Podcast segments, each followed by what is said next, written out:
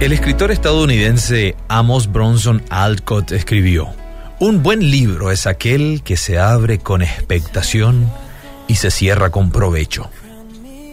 Hay dos desafíos importantes a la hora de tomar la palabra de Dios para nuestras vidas. La primera de ellas es recibirla. Aunque pareciera obvio este requisito, no obstante hay una diferencia entre entender que necesitamos la palabra de Dios y experimentar día a día que el Señor nos hable a través de ella. Este desafío es grande porque todos estamos ocupados e inmersos en nuestras actividades cotidianas. Y para que Dios nos hable, es necesario que cese, aunque sea por un instante, el bullicio y el movimiento de nuestras vidas. Es difícil hablarle a alguien que está concentrado en otras cosas.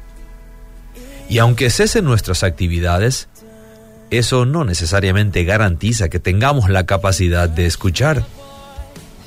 Es imprescindible que adquiramos la disciplina de aquietar nuestros espíritus. Ambos son importantes, el silencio y el oído atento. Si, logramos acallar el alma para recibir con mansedumbre la palabra, habremos ganado la mitad de la batalla. Y el segundo desafío es entender qué significa lo que hemos escuchado. Aquí es fácil desviarse de la verdad, pues le damos a la palabra una interpretación enteramente favorable a nuestra situación personal.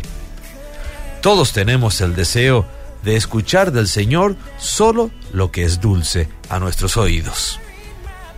Cuidémonos de las interpretaciones en las que todo está acomodado a nuestra conveniencia pues la palabra de Dios usualmente nos confronta y nos incomoda.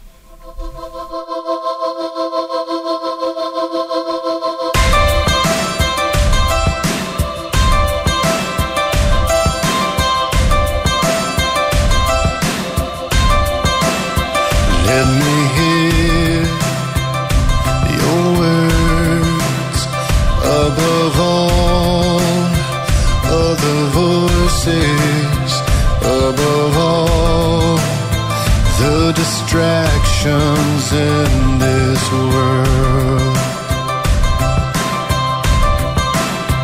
Let me hear your words above all other voices, above in this world.